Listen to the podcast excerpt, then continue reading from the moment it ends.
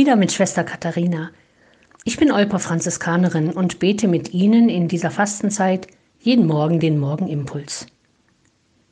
Die dritte Strophe aus einem Hymnus in der Fastenzeit heißt Zeichen schauen wir nun, irdisches wird zum Bilde hier, denn das kreisende Jahr lässt nach des Winters Frost und Nacht den Frühling die Erde für Ostern bereiten.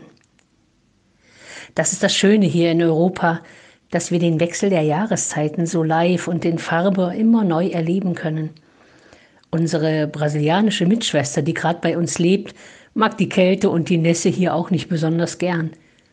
Aber wenn es dann von Tag zu Tag heller wird, die ersten Narzissen und Tulpen selbst hier im Sauerland schon blühen und die Birnbäume in unserem Garten schon Knospen treiben, das liebt sie auch sehr. Und den Vergleich, den diese Strophe zu den ersten beiden Strophen zieht, finde ich wunderbar ermutigend. Wenn du also die Mahnung der Schrift hörst, dass die Zeit der Gnade ist, wenn du glauben kannst, dass jetzt die Stunde des Heils kommt, wenn dich aufschreckt zu lesen, empfangt nicht vergebens die göttliche Gnade.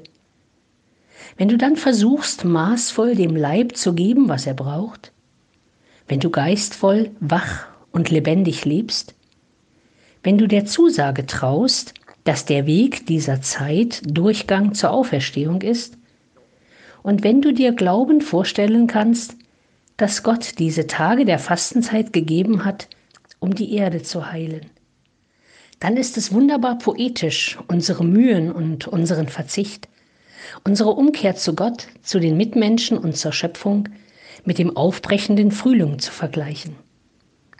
Denn das kreisende Jahr lässt nach des Winters Frost und Nacht den Frühling die Erde für Ostern bereiten.